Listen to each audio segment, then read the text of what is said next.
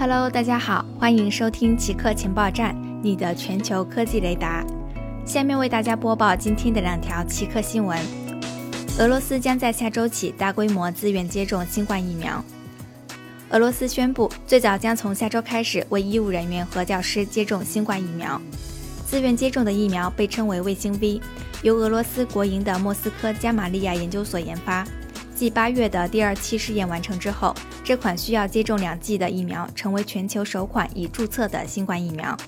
目前，俄罗斯已经生产了两百万剂的卫星 V 疫苗，并计划开始大规模接种。加玛利亚研究所的科学家上周称，第三期试验的中期数据显示，卫星 V 的有效率超过了百分之九十五。但是，也有一些专家批评俄罗斯仓促批准该疫苗上市，并表示其临床试验的样本规模较小。中国高超音速发动机取得研究突破。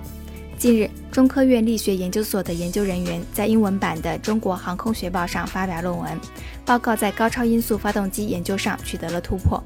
研究人员说，他们制造出飞行速度高达十六马赫的飞机发动机。这种站立式斜抱轰冲压发动机能给商业飞行带来革命性变化。如果属实，安装这种高超音速发动机的飞机，则能够在起飞后两小时内到达世界的任何地方。研究人员希望凭借这种发动机实现重复使用，而且能超越大气层飞行的飞机。从机场跑道水平起飞，然后加速进入地球轨道，再返回大气层，最后在机场降落。好的，以上就是本期节目的所有内容。固定时间，固定地点，我们下期再见。